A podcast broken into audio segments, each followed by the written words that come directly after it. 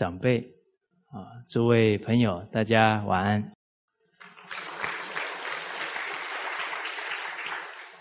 啊，我们上一次啊谈到啊这个云祖古禅师啊引导了凡先生啊他自己去思考，他自己觉得他应不应该有功名，有子嗣。啊，有好的后代。后来他自己呀沉淀之后呢，知道自己有很多的习气呀，都折掉自己的福报了。所以整个他自己的坏习性啊，他都把它找出来了。啊，其实人只要能改掉习气呀，啊，每天啊都是。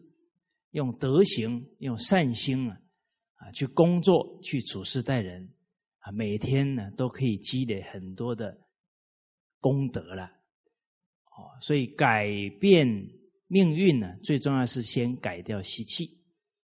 好，所以云谷禅师听到了凡先生的反省啊，接着说到了，好，所以云谷曰：“岂。”为科地哉？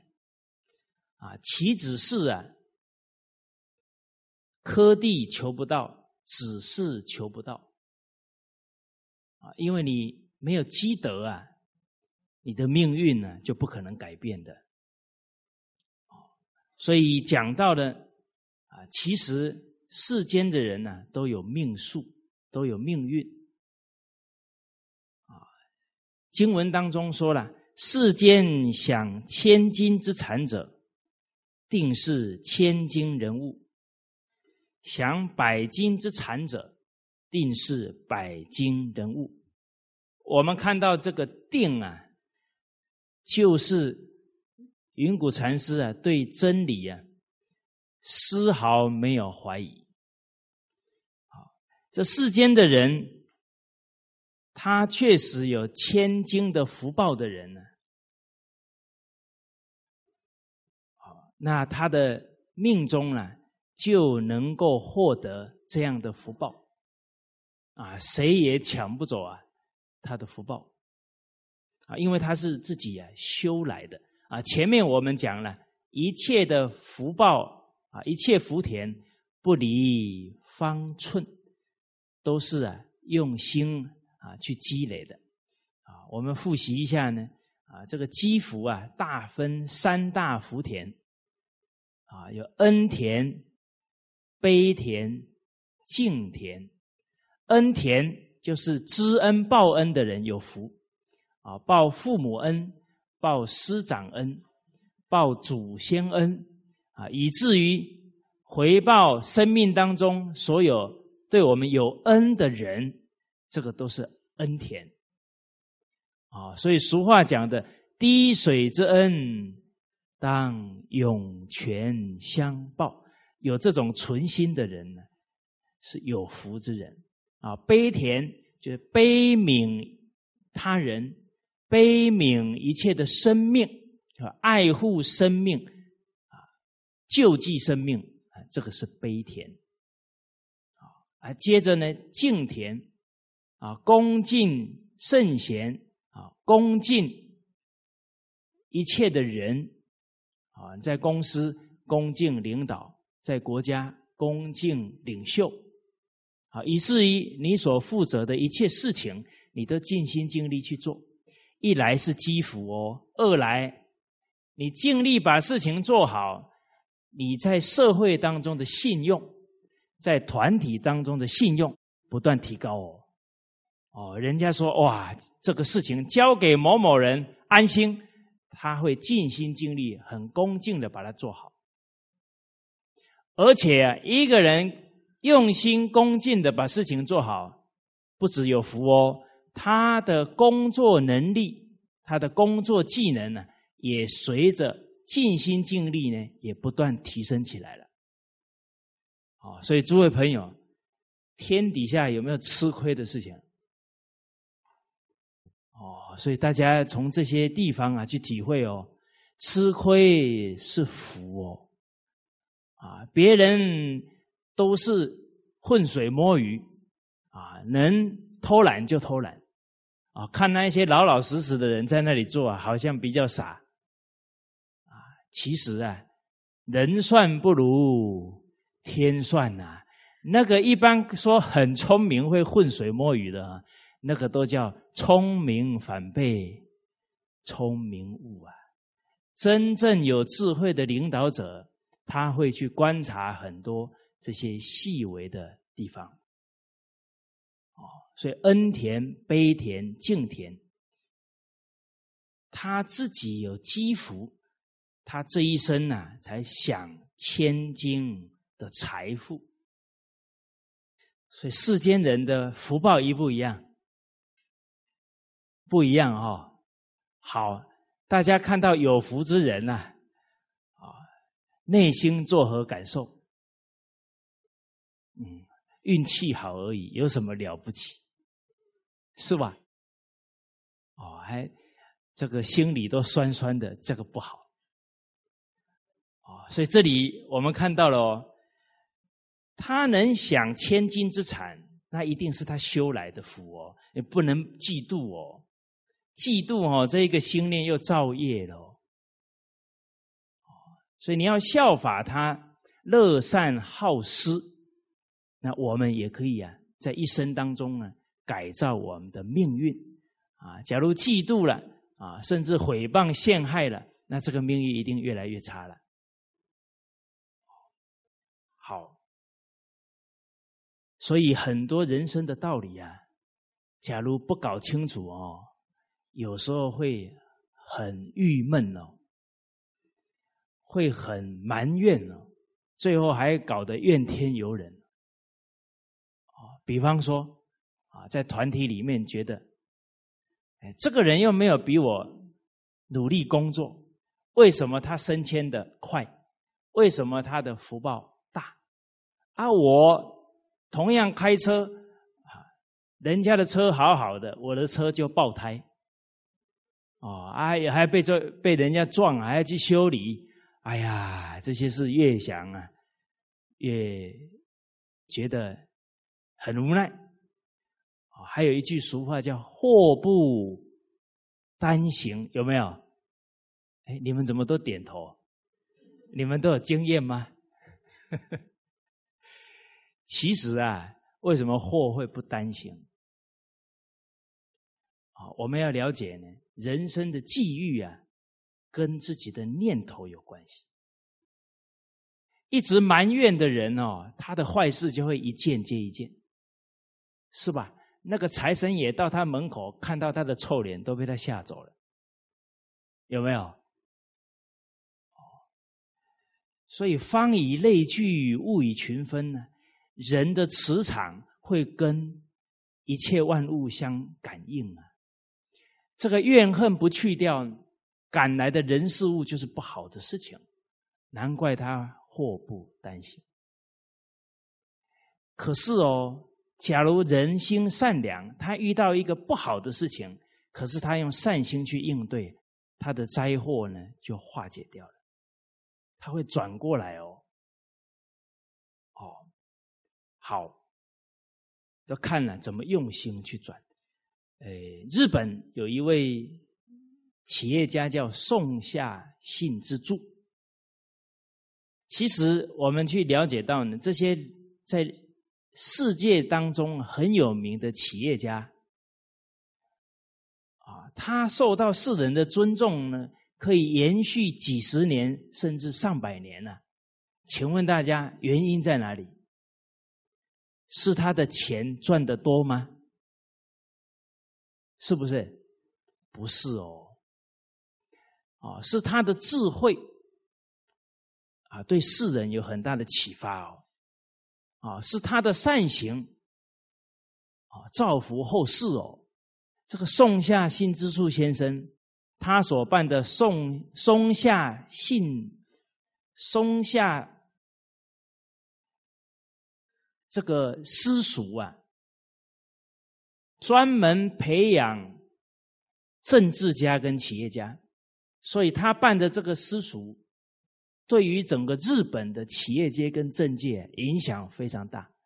所以他还是因为办教育啊，办伦理道德教育，让世间人受益啊，怀念他。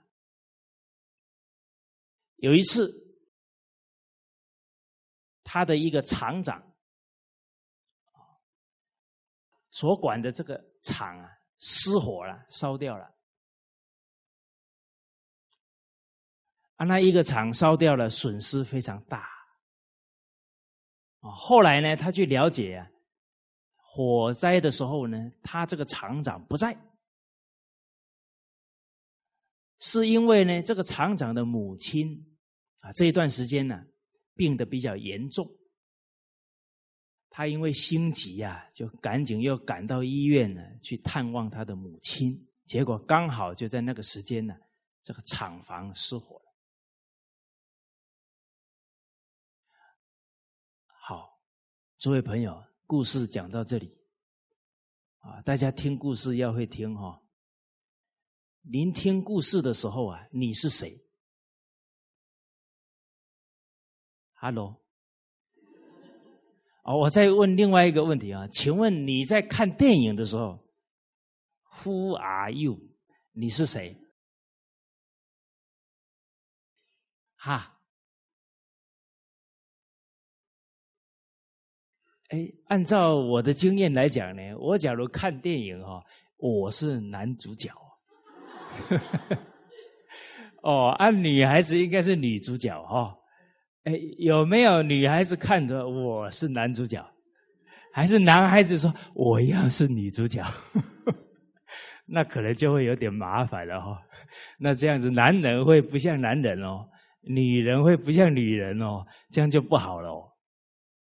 哎，有没有发现现在男人越不像男人，没什么担当；女人也不像女人，个个都很刚强。哦，所以这个老子啊，劝我们呢：男要忠良，女要柔顺呐。啊，这个。男女啊，在这个天地之间呢，它的属性啊、特性不同啊，它的阴阳展现不同啊。啊，男人忠，忠就是尽心尽力，为家庭、为父母，在所不辞。那种忠诚。良是善良，啊，男人心胸要大，不要小鼻子小眼睛啊，这么会计较。啊，还会嫉妒障碍别人，哦，还会吃醋。哎，马来西亚不讲吃醋吗？请问大家，假如一个男人会吃醋，像不像男人？啊，你比方在团体里面，哼，那领导都对他比较好，都对我比较不好，我好吃醋啊！你看那个讲话就不像大丈夫。是不是大丈夫是什么？自己有德行、有能力，不被重用了，还是非常坦荡，人不知而不愠，这个才是大丈夫、君子之风嘛。好，我有讲不对的地方，多多包涵。哦，还是刚刚讲的这一段是很。天地间的真理啊，所以稍微有点晃动，书就掉下去了。哦，所谓的震动天地啊，为什么？这个男人要像男人，女人要像女人，这个家才能安定啊。家一安定，这个家才能出圣贤子孙呐。你比方女人很刚强啊，一定会克到她的先生，她先生呢就会闷闷不乐、郁郁寡欢，因为被女人给踩下去了。啊，这个是我长期观察的，包含谁也会被他踩下去呢？他的儿子，他会克到他的，不止克先生哦，克儿子。啊，我记得呢，我小的时候啊。跟很多玩伴在一起。那个玩伴有点娘娘腔的哈，他的妈妈都很强。啊，每一次我们几个男人商量事情，哦，不是男孩啊，商量事情的时候，他说：“哎，我我先回去问我妈了。”我，都没有什么主见。哎，一个男人从小呃，一个男孩啊，都没有什么主见，他以后怎么做丈夫，怎么做父亲？所以不顺着天地啊，阴阳男女的特质啊，真的会出现很多啊异常的现象。好，那当然也不能怪男女女人刚强啊，女人也是不得已的，是不是？哦，你看这么多人点头，诸位男子汉要听得到女人的心声啊，因为我们的肩膀不够厚，所以。女人就要得刚强，哦，好，所以呢，假如男人不承担，然后不扛起家庭的重担，好，包含教育孩子的威严，那女人就又要当男人，又要当女人，所以现在女人最严重的病啊，叫内分泌失调，啊，那跟她的这种。柔顺呢不符合。啊，每天要做那些事啊，有些女女子啊骂完孩子啊，自己还要再哭一场，有没有？啊，他就觉得哎呀，我干嘛那么凶对孩子，然后自己还在那里哭老半天，哦，他天性是母爱的光辉啊，也不想这么刚强，哦，但是被一些环境逼到最后呢，都做一些自己。不愿意做的这些角色啊，事情，好，哎，这个想兼千金之产者，怎么讲到了男人跟女人的事情？啊，这是有道理的啊？为什么呢？啊，因为男人跟女人呢，都能。守住他的本分，好，尤其啊，夫妻能够同心啊，其利断金。哦，那夫妻一同心啊，他这个家的命运呢，一定可以改变。哦，好，所以刚刚也是跟大家谈到了啊，我们不需要去羡慕，更不要去啊嫉妒他人，也不要去埋怨上苍。上天他是公平的，所有人的福报啊，公修功德，婆修婆得，不修啊就得不了。啊你纵使再努力呢，那是一个缘分。你必须要有福报，加上你的努力，你才会有财富，你才会有福报现前。啊，这个用物理来讲啊，就是一个种子。种到地上，这个种子是因。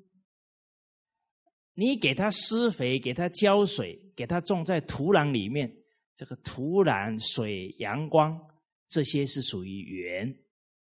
最后它会开花结果，而我们要有福报，你去种福田，这是因。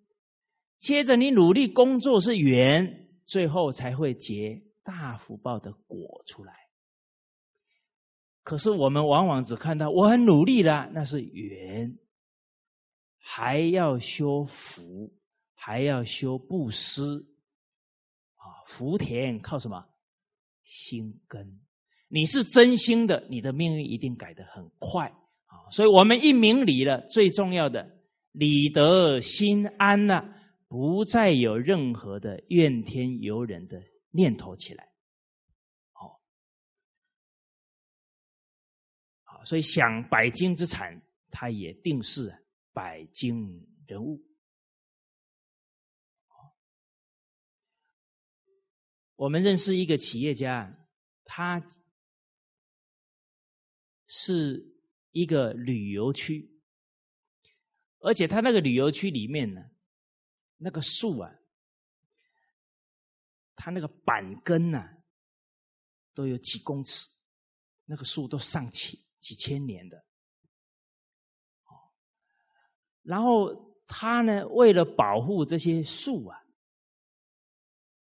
啊，因为这几千年的树太难得了，啊，而且呢，那个都有树神了，他不忍心啊，把这个树啊砍掉，他都都避开这些大树建房子，那他当然呢，他的成本也会很高哦，结果一直亏损，一直亏损，啊，人家就建议他。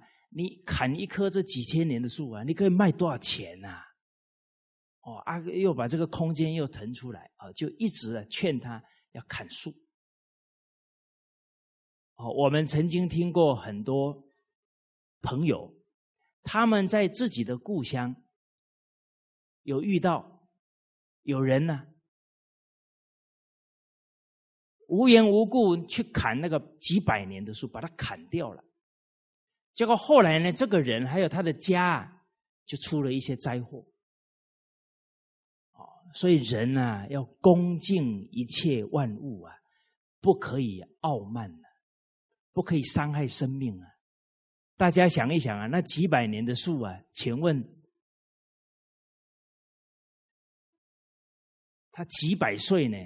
啊，我们才几岁，而就对那树这么。不珍惜、不恭敬了，这个存心啊，都是折福。所以这一个企业家，他坚持了不砍这一些这么难得的原始树木。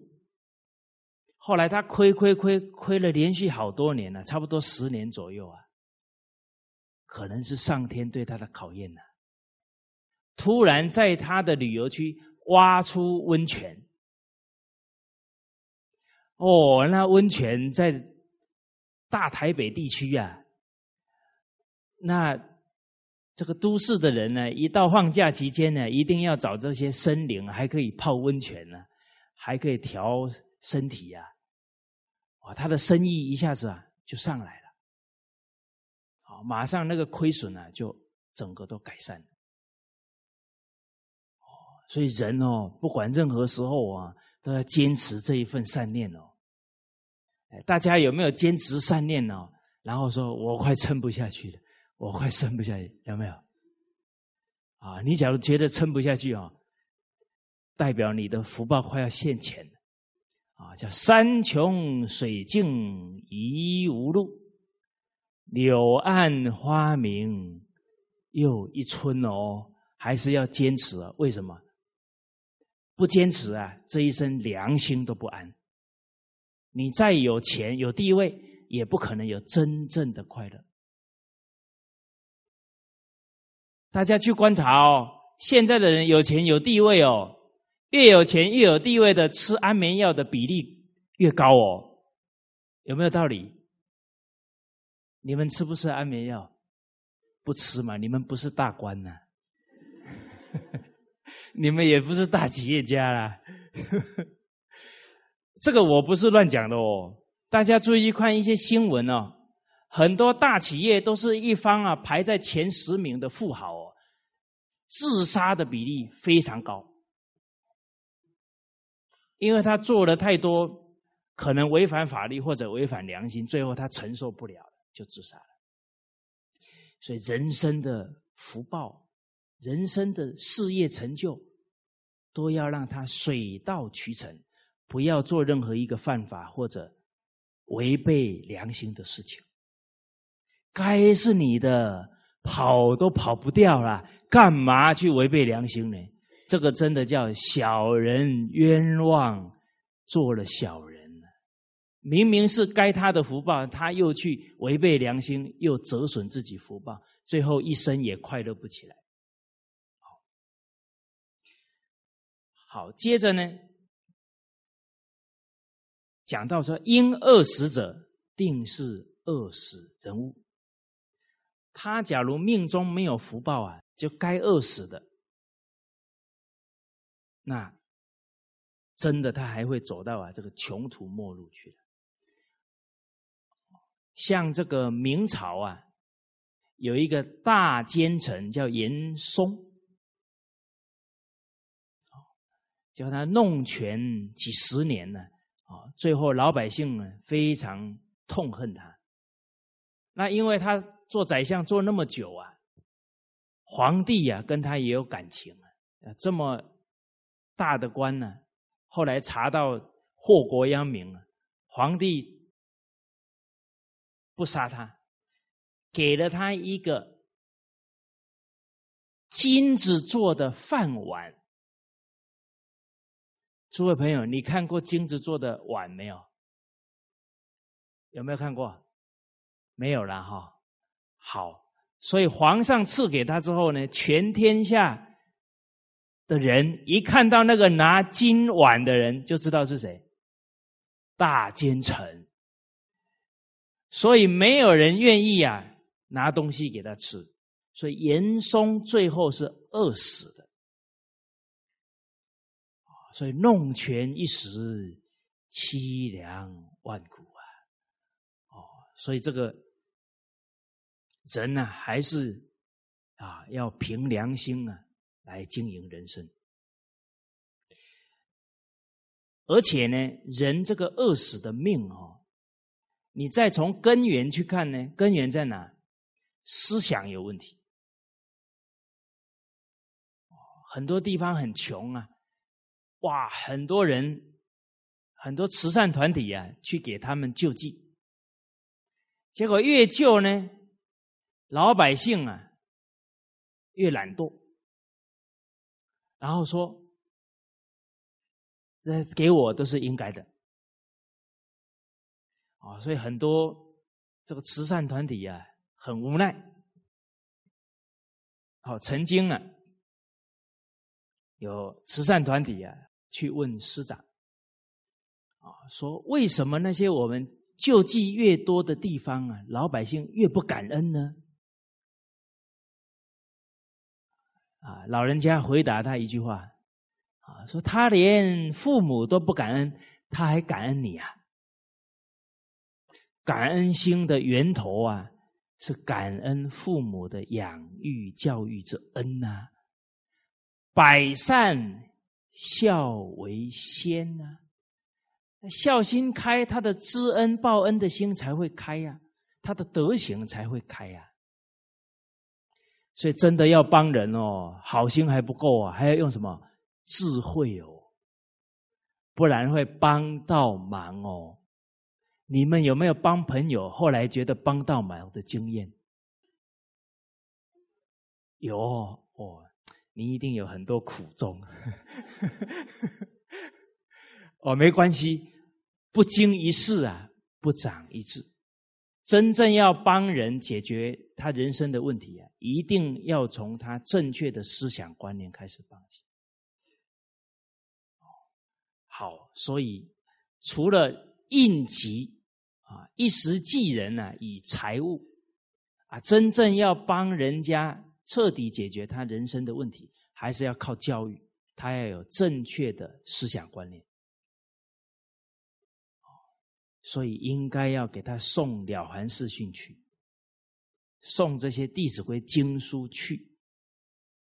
哦，好，好人要做到底。送佛要送到西天，真的这个时代要做好事容不容易啊？不容易哦。为什么？人失去伦理道德啊，教育太久了，所以也不要去对不懂事的亲朋好友生气了。他们其实都是可怜的中华儿女啊。断了自己祖祖宗五千年的智慧呀，才会落得啊现在人生这么多的烦恼跟错误啊！所以我们呢不要气，也不要指责啊，转成一个慈悲哀悯的心啊！因为我们已经学了圣教了啊，有这一份道义啊，去帮助身边的亲朋好友，转变思想啊。改造命运，而刚刚跟大家讲哦，这个饿死者、饿死人物啊。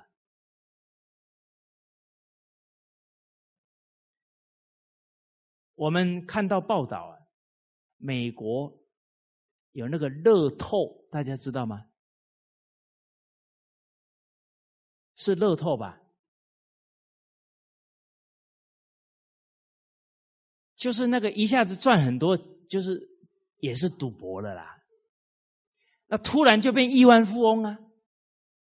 结果发现哦，这些突然从贫穷变得很有钱的哈，后来去追踪这些人，最后怎么样？很多都死在家里面，因为呢，他一有钱之后，他只想到什么？花，痛快的花。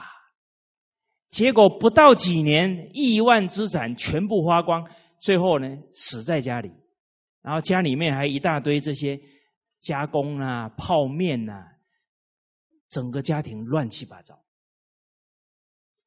所以一个人思想有毛病的时候啊，你给他一堆钱哦，是祸不是福哦，最后还是什么命？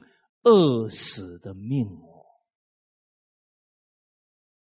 而我们现在很冷静哦，我们回到自己的孩子教育哦。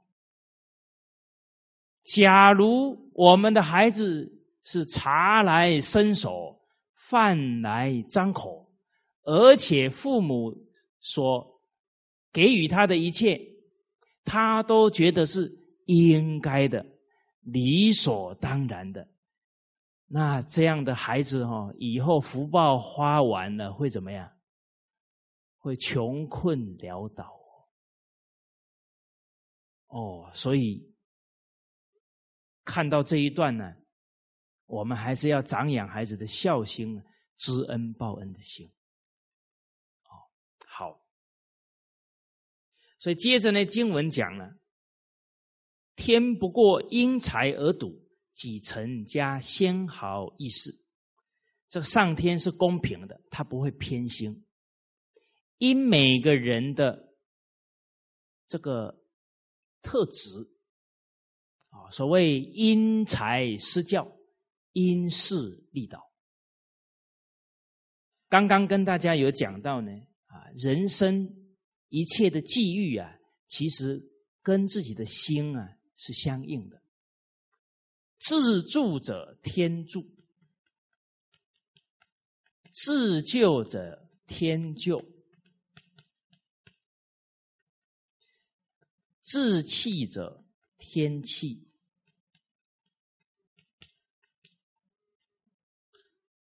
所以天不过因财而赌，这个人自立自强，上天护念他。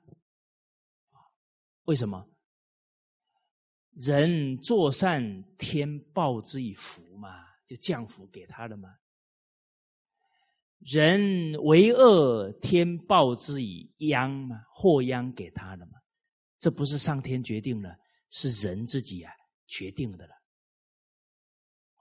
而你说哇，那个恶人他恶报先来，这样他就不会继续造恶了。他给了他应有的提醒处分，他才知道啊，要忏悔，要改过啊。哦，好，所以几成家先毫意思，这个上天绝对没有加自己的私心啊，啊，公平正直啊，这才是上天呢，啊，所以。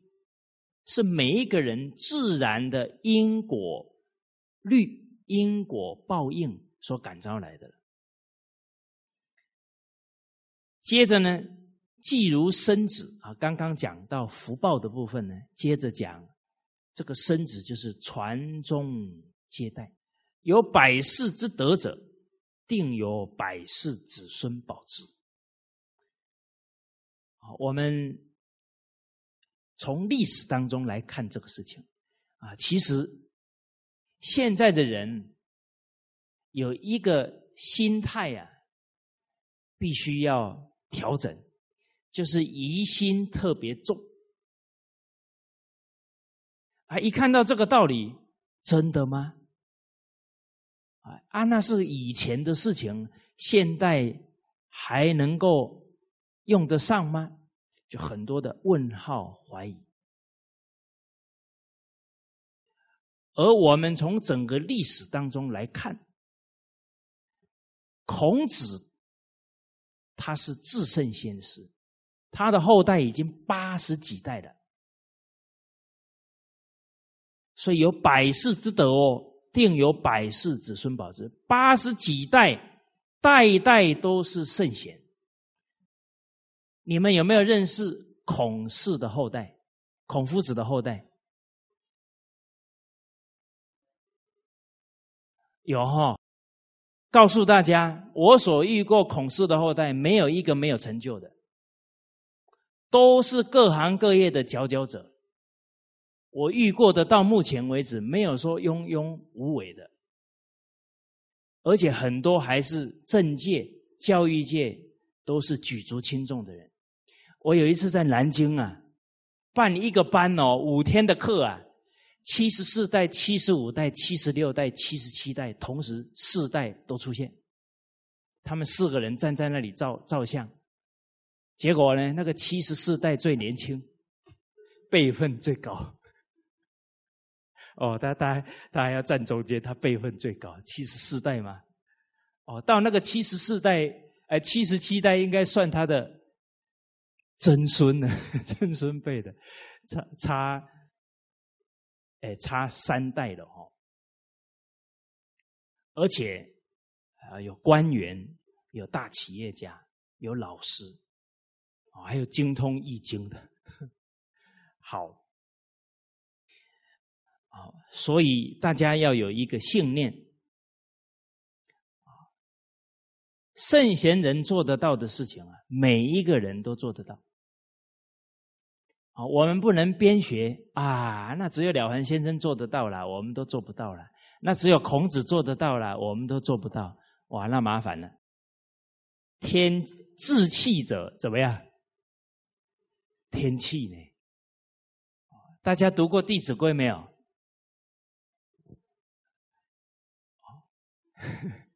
弟子规》最后一句告诉我们什么？物自暴，物自弃，圣与贤，可循自偶。你们念这一句的时候，有没有突然间觉得精神抖擞？有哈？为什么？是因为最后一句终于念完了吗？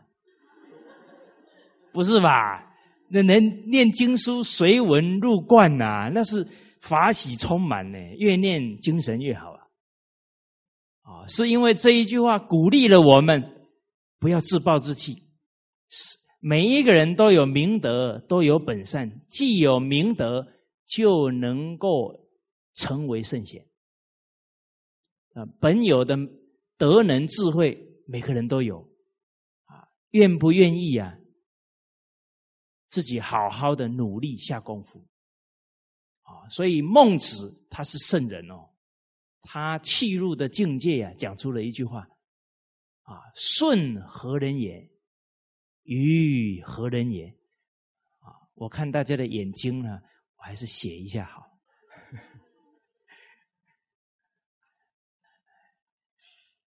诸位朋友，你假如是。您的尊姓哈，有在黑板上啊？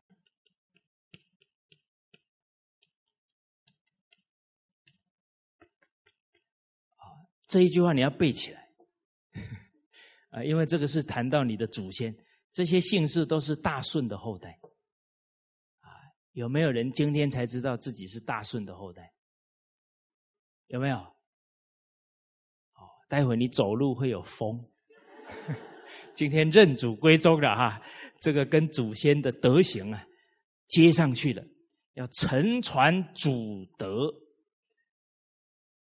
孟子说：“舜何人也？禹何人也？”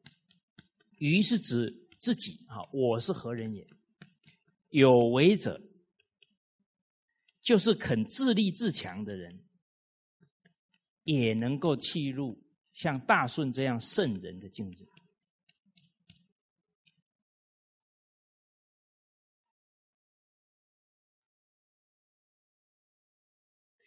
而舜王之所以能成为圣贤，在孟子里面也有提到，他住在森林里面，跟一般的农夫啊，也没有说看起来差很多，但最大的差别在呢，当舜王他看到人家的善行，他就马上全力的去效法学习他。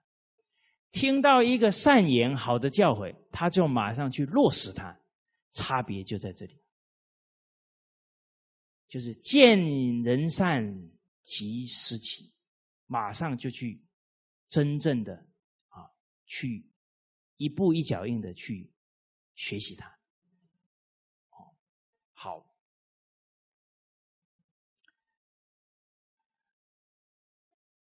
我们刚刚讲到孔子。说百世之德啊，就有百世子孙保之。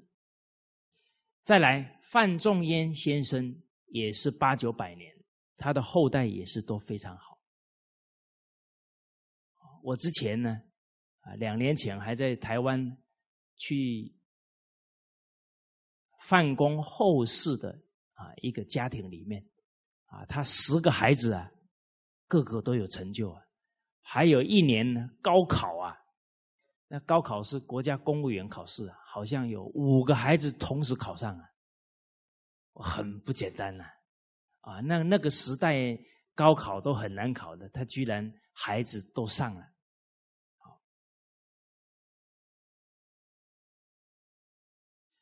好，百世之德哦，大家目标定好了没有？嗯，你现在立定志向哦，天下无难事。只怕有心人，那你的后世就有福报了哦。还有可以效法的好榜样啊，就是你们这些祖先呐。有十世之德者，定有十世子孙保之；有三世、二世之德者，定有三世、二世子孙保之。大家想一想，我们现在的德行。可以保几世的子孙，啊！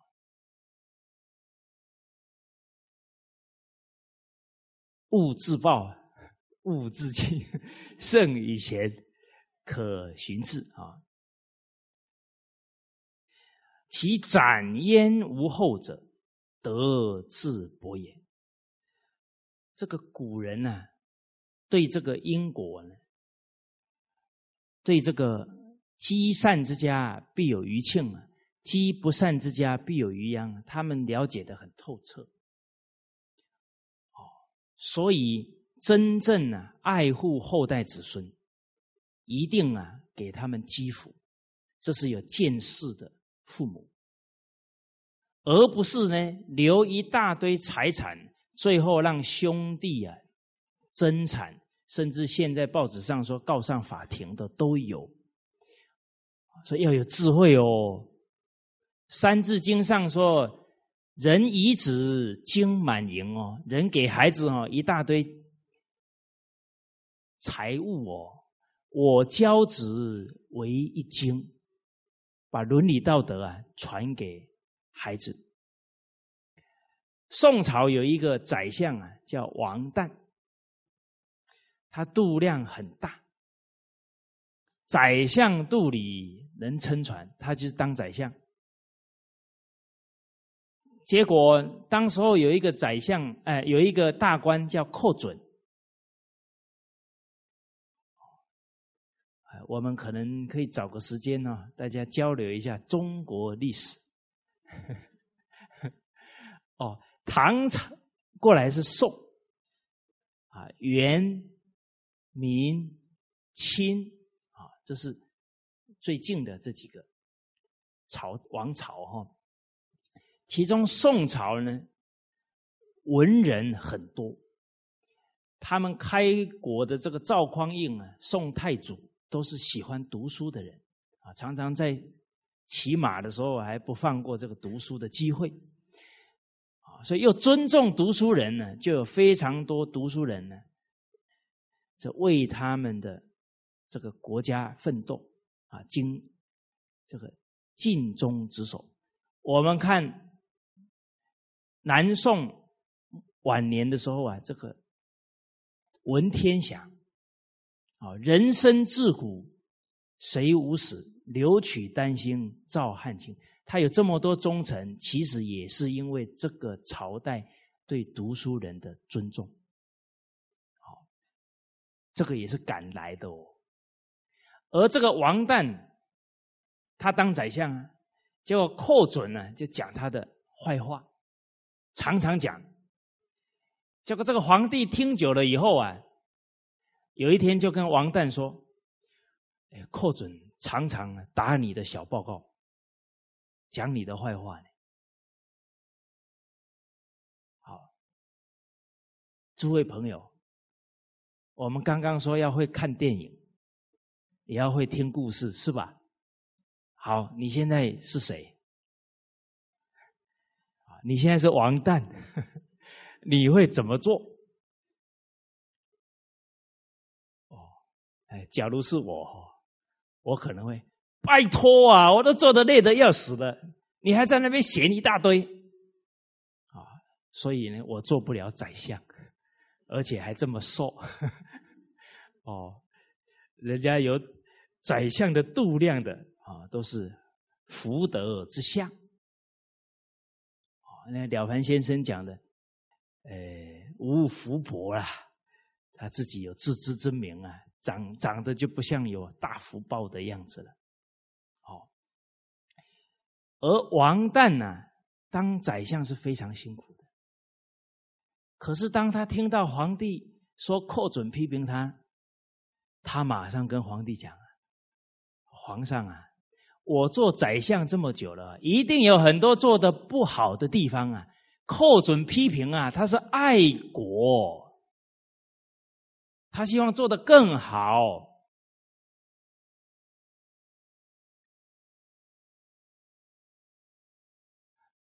大家学到了没有？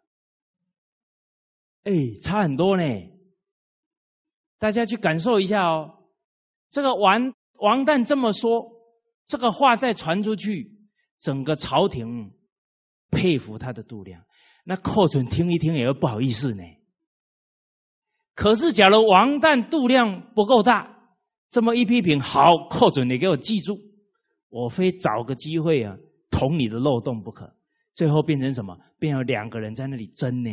最后变党争都有可能呢。所以，位越智位置越高的人，你的度量太重要了。大家有没有看过一个家族兄弟不和，最后打成两派，不相往来？啊，最后家族里面很多人得忧郁症，为什么？那个怨恨一直摆摆到最后会生病的哦。啊，所以还有更傻的人是什么？上一代的恩怨哦，通通降临在下一代的人生里面，让他从小哦就对这些亲人怨恨，这是最没有智慧的父母。你毁了孩子一生健康的人格啊！所以人还是要有度量啊，才是有智慧的。冤冤相报没完没了啊！量大福大，能包容啊，就把宽宏大量传给你的下一代啦，这才是真正有智慧的啦。而王旦。修养啊，好到什么程度呢？不讲人家的不是啊。结果他们家里的人呢，有一天就要试验他，就拿一些粉末啊，黑的粉末撒在他的羹汤里面，啊，看他生不生气啊，度量大到什么程度。啊，结果呢，他就一直吃饭。啊，家里的人问他：“你怎么不喝羹汤？”啊，今天不想喝。哎，又有一天，把这个尘埃撒在那个饭里，看他吃不吃。啊，他说：“哎，我今天不想吃饭，给我拿粥来。”他就是厚道到哦，不愿意讲人家的不好。哎，结果呢，又有一天，他的儿子跑来跟他讲：“父亲啊。”我们家那个厨房的，啊，那个工人呐，我们家本来买一斤肉呢，半斤都被他吃掉了。你看要怎么处罚他？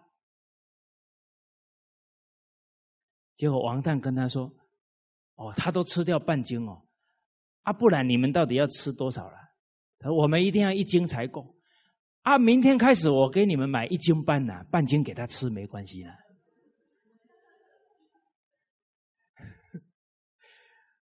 哎，大家想一想啊，这个事情啊，一传到这一个仆人的耳朵里面，哪有不感动到流眼泪、改过自新的嘞？哦，好，所以啊，人呢要首先学吃亏，不要去扬人家的恶。啊，度量要大，而王旦做到宰相啊，也是他父亲王佑的庇应。积善之家必有余庆。这王佑在宋朝初年呢，太祖呢听到有人啊告这个符彦卿。哦，我现在念的这些都是历史上记得哦，不是我编出来的故事哦。哦，都是真实的故事。说到这个胡彦清啊，他是镇守在大明这个地方的一个大官，然后人家说他呢，好有这个严重的罪行。所以皇帝就怀疑他了，怕他乱来了，然后就派王佑，就王旦的父亲去调查。哎，请问诸位朋友，你姓王的请举手。注意听哈，这是你祖先的故事啊，你不要忘本了啊。结果这个王佑去调查之后啊。了解到呢，其实这个胡彦卿他并没有那些罪状，只是他的两个仆人呢，啊仗势欺人而已。而当他要去调查的时候啊，这个皇帝给王佑说：“你好好去查，啊，假如查到了这个是办妥了，回来我给你当宰相。”结果他去调查完说啊，他根本就没有犯这些罪，啊，然后回来啊，他就给皇上讲，皇上啊，这个福大人呢没有那些罪状，我以我们家百口的性命做担保，哇，这义薄云天呢。不想一个忠良受害啊，拿自己全家担保啊，真有道义。哦，这样的人呢，你这一辈子交一个这样的朋友够本了。然后不止哦，还了这个福大人的清白哦。这个王又接着告诉皇帝啊，说皇上啊。前几代的皇帝啊，都做没多久啊，这个王朝就灭掉了。为什么？因为他们的猜疑心啊、怀疑心太重了，一怀疑啊，就杀掉一大堆忠臣，所以他的国运都不可以长久。所以陛下、皇上啊，你要引以为戒啊，不可以滥杀无辜啊。哇真是正直，啊，这个完全没有想到自己的乌纱帽的，都讲真话呢。结果讲完，太祖很生气，你讲话也够直了，啊，这么不给我面子，就把他贬到啊华州去当官，贬职了。好，好，假如你是王佑，被贬官了，难不难受？哈。你假如难受啊，推荐一篇文章给你看啊，叫范仲淹的《微岳阳楼记 》啊，他不以物喜，不以己悲。人假如遇到什么事哈，这个心情就七上八下，那你这一辈子哦也很难快乐。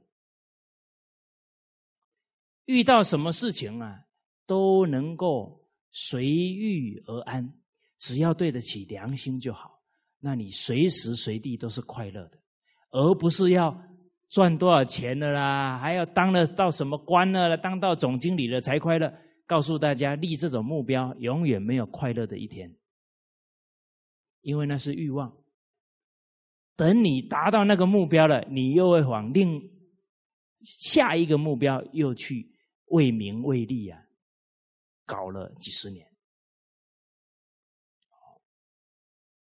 所以他讲完了就被贬了，他的亲朋好友啊来给他送行，啊，然后哎呀，我们本来想说哦，你回来之后啊就可以当宰相了，没想到还被贬到华州去当司马。结果王又笑着说：“哦，你看古人真自在呢。”被贬了还笑着说话呢，说虽然我没做宰相，我儿子铁定做宰相。你看他有定哦，决定相信这个真理啊。后来果然呢，王旦做了宰相，而且王佑在他的庭院里面种了三棵槐树，槐树是好树啊。而且这三棵槐树树荫非常大，啊，这个后世的子孙呐都在这里乘凉，这个真的是庇荫后世啊。而且呢，他种了这三棵槐树啊，就说了，我的子孙里面一定有做到三公，三公就是皇帝的老师。三棵槐树啊，就代表他后代子孙可以做到三公。所以后世称王氏的后代叫三槐，就三棵槐树，三槐王氏，他们的堂号就叫三槐堂。好，这个是积善之家必有余庆，而积不善之家必有余殃。啊，在秦朝有一个宰相哦，当到宰相也这么大了，可是他因为啊祸国殃民，啊，这秦朝的李斯，最还杀了自己的师弟呀，因为他师弟的智慧能力比他好，他怕被抢位置，就把自己的师弟给杀了。最后没多久啊，他跟他的后代都被腰斩东市。那个腰斩呢，从腰切过去的，断子绝孙呐！哦，所以斩焉无后者啊，得自保也。啊，这个字就是极，就极薄了，没有福了。在历史当中，我们都很熟悉呀。南宋的岳飞精忠报国，啊，他的母亲在他背后啊。刻了这四个字，而这个岳飞忠臣啊，他的军队所到之处啊，真的是百战百胜啊，所向披靡。因为整个老百姓啊，人心啊，完全跟随着他，对他百分之百信任啊。只要知道是岳飞了，完全跟着他，收复国家的失土，对他有这。这样的信心，哦，而且呢，岳飞治军呢，冻死不拆屋，士兵纵使冻死了，绝对不强占老百姓的一间房子，饿死不当贼，就哪怕自己饿死了，都不可以去拿老百姓的一点东西，所以他军队治军非常严格啊，所以打的这个金兵是落花流水啊。结果后来被秦桧陷害，当然那个陷害啊，绝对不是一个人，有几个人联手啊，就诬告岳飞了。而令我们最感佩的是什么呢？岳飞再要被调回来，他也清楚啊，是被陷害，可能都要没命了。可是他却把这样。一直跟着他的老百姓，都把他们安置好生活，然后回来，自己都有生命的危险了，这个时候还念念想着安顿好，长期跟随他的百姓，让他们能够安定下来过日子。结果回来之后呢，岳飞陷害啊。而且其中还有一个叫罗汝一，这个人依附秦桧，然后秦桧就推荐他了，他就当御史，然后就陷害岳飞，啊，最后岳飞啊就死了。而当时候的人非常感念岳飞啊，就建了岳飞庙。这个罗汝一呀。他的恶报也很快，他害死岳飞之后，没有多久啊，他的父母去世了，他就古代呀重孝道，他再大的官要回去服丧三年，可是哦，他父母之丧三年之内，他也就死在服丧里面的的日期了啊，这些时期了，所以他也短命喽。他的儿子叫罗罗苑，很喜欢读古书，啊，也很有学问，而且呢，在鄂州这个地方当官，治理的还蛮有政绩的。啊，他的父亲是大奸臣哦，但他呢，心里良心也不安呐，也是看能不能赎罪呀。啊，但因为他的父亲陷害岳飞啊。他一直不敢走进岳飞庙。后来有一天呢，他想到呢自己的政绩还不错啊，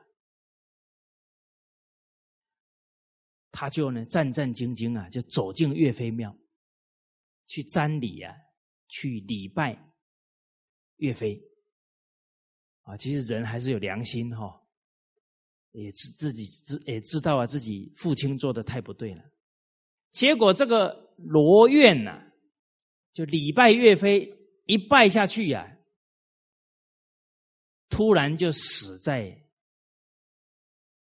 岳飞神像的面前。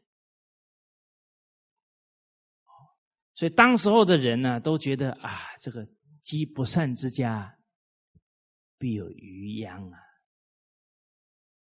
啊，所以真正爱护子女啊。后代啊，一定要积德给他们不是不报，时候未到啊。台湾有一天报纸上登了一个新闻呢，就有一个年轻人呢，十几岁，做的是这个是真的是伤天害理的事情，结果呢，好几年都抓不到他。刚好有一天，他走过关公庙，就刚好路过关公庙啊，突然走到关公庙的门口，口吐白沫，然后就挡在地，躺在地上啊，不能动了，啊，最后被家抓起来调查，啊，原来是干了伤天害理的事情，就被抓起来了。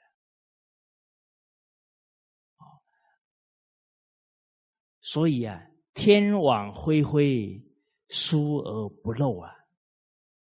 而且这个人呢，他的祖坟就在他犯下这个伤天害理之后啊，他的祖坟突然破洞，这些都有感应哎。为什么？他以自己的身体侮辱了他的列祖列宗啊，做了这个伤天害理事，祖宗都蒙羞了。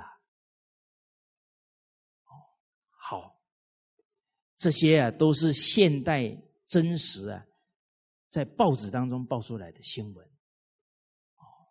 所以这个善有善报啊，恶有恶报，这是亘古不变的真理了，不会因为时空而改变的。好，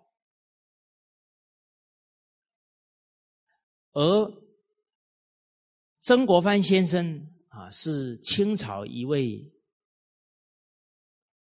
大官呢，他的人生阅历很丰富啊。他有提到啊，一个家族能维持三四代的兴旺，一定要勤俭持家，只要不勤俭呢，一两代就败掉了。勤劳节俭。一个孩子不勤劳啊，他就胡思乱想，他就骄奢淫逸了。好，要承传到五六代能兴旺啊，要谨朴、谨慎、简朴。啊，不是那种爱慕虚荣，然后啊都会去张扬自己的财富的，不是这样，他很朴实。这五六代啊，一定要有这个特质啊，勤俭才能够三四代的兴旺。要到八代十代，一定要孝悌传家才有可能。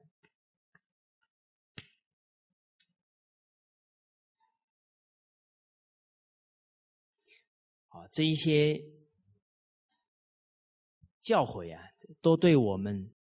啊，为人父母一家之长啊，都是很重要的启示啊。接着我们看经文呢，啊，云谷禅师分析完啊，所有的个人的命运跟他家庭的福报啊，都跟呢自己积功累德有关。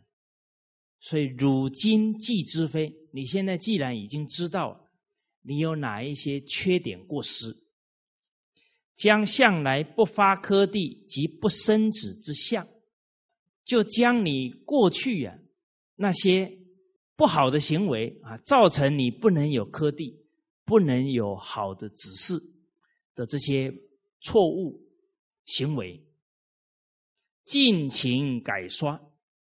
这个尽情呢，就是要真下功夫啊，对自己的习气啊要赶尽杀绝啊，不可以手软呢，要用下东大功夫啊去改。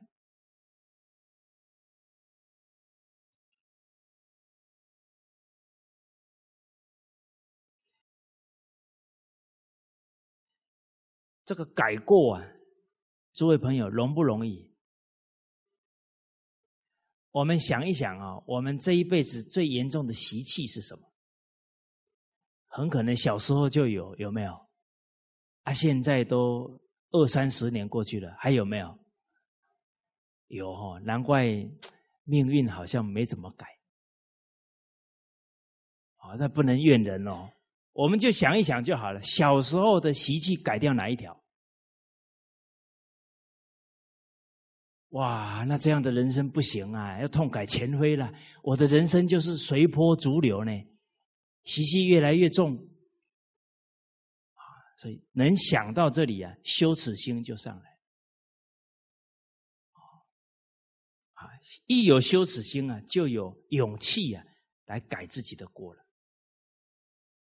而且这个尽情改刷，就是从自己最严重的那个习气开始改。啊，这是真干呢，真真愿意改了，真下功夫啊，从最难改的下去改。好，诸位朋友，待会下课完回到家里啊，拿出一张纸，把最难改的那个习气写大一点。哦，写完之后该怎么用什么方法来改？把它写出来，具体写出来，每天看，每天看，提醒自己啊，警觉性越来越高啊，慢慢就把它改过来。告诉大家，你最严重的坏习惯一改过来，你全家人对你刮目相看，然后他们会觉得了凡四训很好，《弟子规》很好。因为你给他做表演呢，他就愿意学喽。假如我们都叫他们学，自己不改哦，他们说那学没用，而且越学越严重。回来都讲我们不讲自己，哇，那会反作用哦，适得其反了哈。所以勿要积德啊，提醒他，你本来。德薄啊，你当然要积呀。勿要包荒，要能包容他人的缺点不足。这跟对治他的什么呢？不耐烦惧，很没有耐性，很不能包容别人。勿要和爱，和气，关爱他人。他的习气啊是善怒，一生气啊，身边的人都。害怕，甚至会吓到了啊！他善怒嘛，还有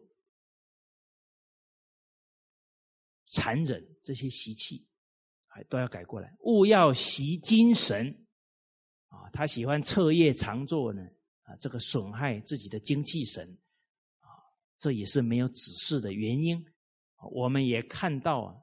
这云谷禅师非常的用心良苦啊，把他引导出来，所有自己的身上的问题之外，啊，要重复啊，给他提醒这一些用什么方法来把它转过来。好，所以残忍的人要常常啊提起仁慈的心啊，遇到事情容易。退缩的人呢，要时时啊，把它转成呢勇气、勇往直前的态度。哦，现在的人也很怕承担呢，啊，什么事情啊不行啊，我不能啊，找别人呐。哦，哎，勇于承担呢，你就能够突破了。啊，你说那有一些我不懂啊，你只要肯承担、好学。慢慢都能够克服的，哦，包含骄傲，要懂得谦退，懒惰啊，要提起这个勤奋的态度，啊啊，激愤就脾气容易起来啊，要提醒自己要有和平平和的态度，啊，比较轻浮。要把它转成稳重的态度，啊，比较吝啬、贪心，要把它懂得去布施，把这个坏的习性啊转过来。哦，好，啊，这些严重的习气找到了，从前种种，譬如昨日死；从后种种。譬如今日生，诸位朋友，这句话有没有印到你的心上？啊，从前种种，譬如昨日死。啊，今天是我的生日，啊，再生之日。从后种种，譬如今日生。啊，从今以后，我要让所有的亲朋好友刮目相看，从椅子上面跌下来。大家有没有这样的志向？哎，要志气呢。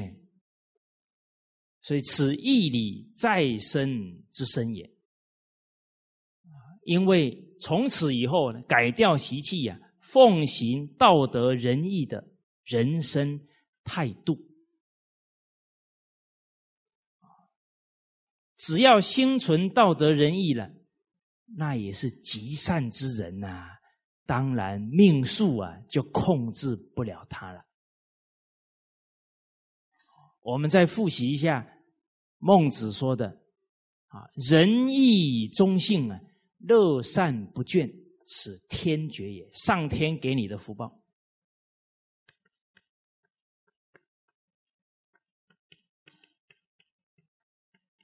上天给你的，谁都抢不走。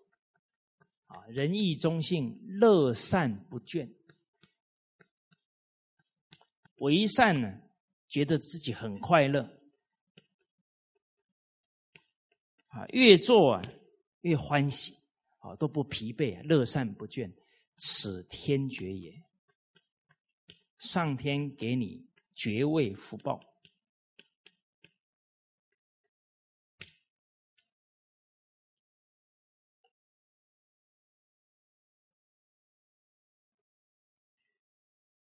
三字经》当中啊，有一个故事啊，就证明了他是义理再生之身，整个人生命运呢，一百八十度转过来。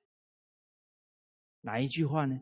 窦燕山有义方，教五子名俱扬。重点在这个“义”字哦，他是义理再生之身呢。这个窦燕山。燕山是他的出生地，因为他后来太受尊崇了，人家不不叫他的字了，不叫他的名了，直接用他的这个出生地啊来称呼他，所以叫窦燕山。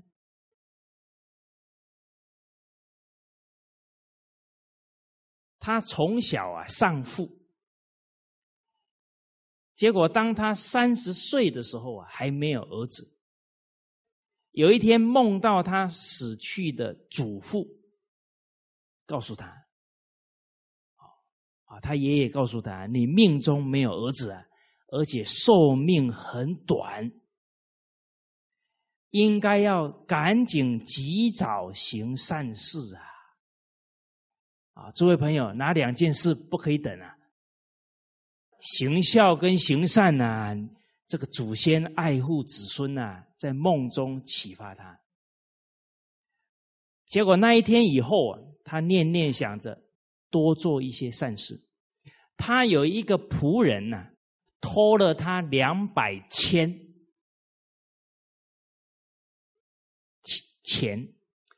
哎呦，怎么这个古代也用千来计算呢？跟我们马来西亚一样啊。哦，哦，两百千钱不少哦。结果呢，这个仆人也心里很害怕，就写了一个契约呀，然后把他的女儿留下来说：“说我卖掉这个女儿，来偿还我拿走的钱。”他挂在啊他小女儿的手臂上，然后就远走高飞了。而这个窦燕山并没有生气，也没有迁怒于这个小孩。他烧掉那个契约，把他抚养长大，又把他选择了一个好的对象，叫以德报怨啊，难得啊！我相信这一个仆人最后知道了，也会感动的忏悔自己了。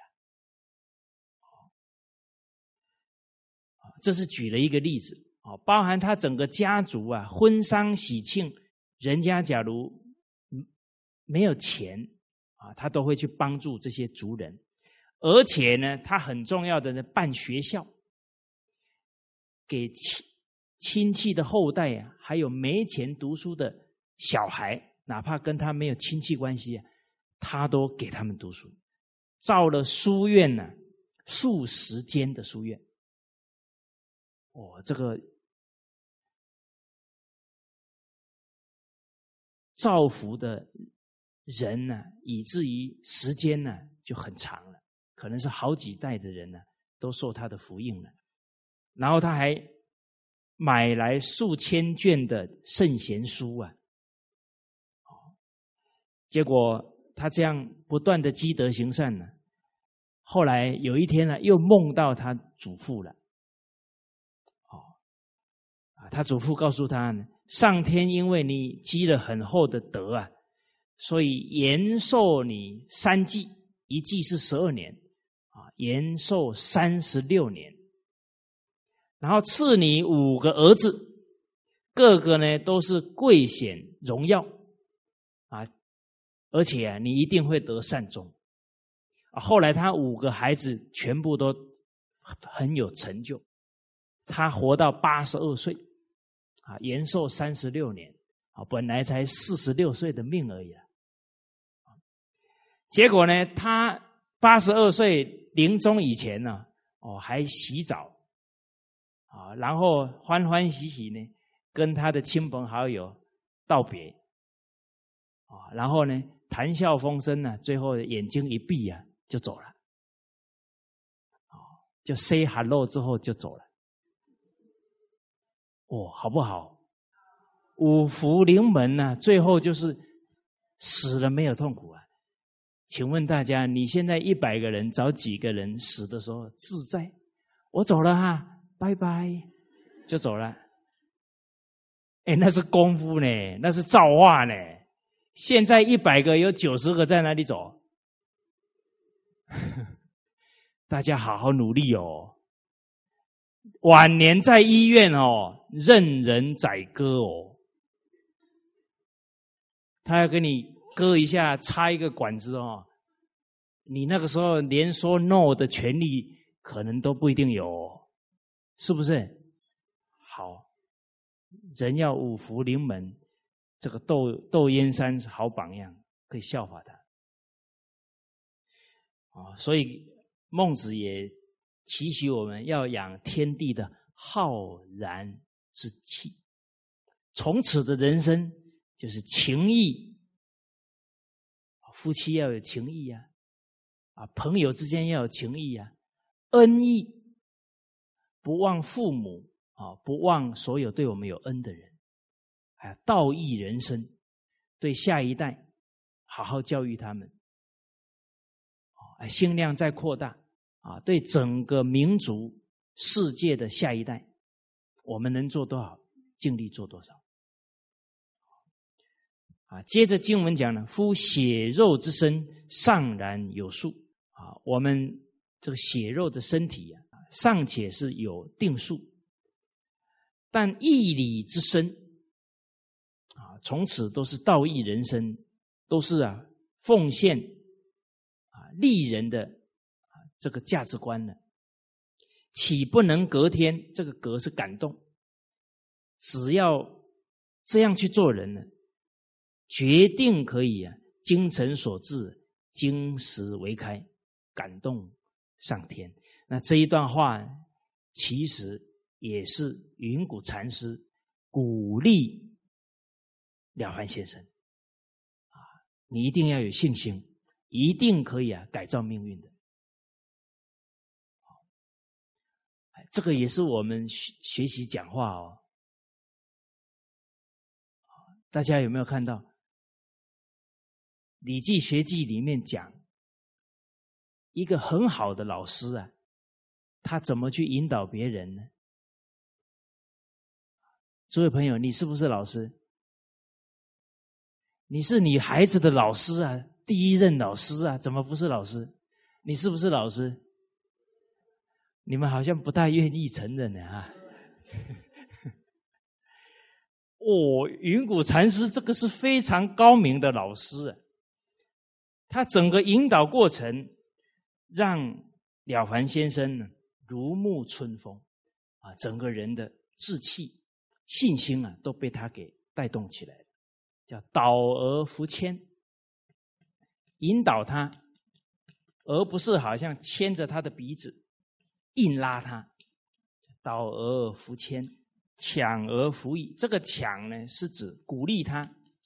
对血肉之身尚然有数，义理之身岂不能隔天？啊抢而服役啊，鼓励他不要打击他，开而服打。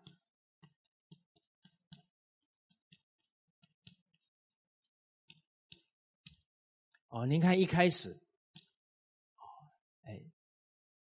就跟他提到啊啊，《诗经》啊，啊，还有这些经典里面讲的，哦，包含他熟悉的啊，六祖大师讲啊，一切福田不离方寸啊，用这些他熟悉的京剧，哎，让他觉得哎，对哦，很有道理，然后又鼓励他，接着呢，开是启发他。而不是啊，好像一大堆知识要灌到他的脑袋里，应该让他自己去思考，他的悟性就上来了，叫开而福达。哎，这个很重要哦，尤其你的孩子已经会思考的，你就不要一直啪啪啪啪哦，那个嘴巴一直讲一直讲，讲一两个小时都不会停下来的，那那听的人一定听到头头昏脑胀的。大家看哦，云谷禅师问了凡先生：“汝自揣应得科第否？应生子否？是吧？”你看这么一设问哦，启发他哦，没有说硬把一大堆道理压给他，开而复的。哦，这个用在引导孩子。教育孩子是非常好。现在人都好像要用很多道理去说服别人，甚至压别人，反而不见得有好的效果。你要引导他去思考，而且你整个引导的过程，事实上不是带着你的目的，而是念念为他着想，他可以感觉到你的真诚跟呢慈悲的。好，接着。说到了啊，太甲曰啊，太甲是《书经》上面的啊一段经文呢。天作孽犹可为，自作孽不可活。啊，这个天作孽啊，就是本来啊自己呀赶来的人生命运呢，是可以啊。改变的就可以逢凶化吉的，啊，有可为呢？这个为就是可以改变的。当然，这整部了凡四训呢，就是了了凡先生真的改变他的命运。我们后面呢，也就能够证明啊，自作孽不可活。假如自己还继续造作恶业了，那就不可活，就是很难改变命运，甚至很难生存了。为什么做太多恶事了？就像《左传》当中讲的：“多行不义必自毙。”你的福报都折损完了，可能就没命了。所以现在意外灾害特别多，这个都跟人呐偏离伦理道德有关系。所以这个都属于啊不懂。道理啊，都在自作孽啊，就会降临这些灾害。所以只要懂得赶紧断恶修善，天作孽啊，都是有可为的。好，那今天呢，就跟大家啊，先交流到这里。那祝福大家啊，今天夜梦吉祥啊！为什么夜梦吉祥呢？因为今天回去把自己的最严重的习气写下来。然后对治方法也找出来，然后很安心，咔，三分钟就睡着了，啊，叫理得心安，很好睡。好，谢谢大家。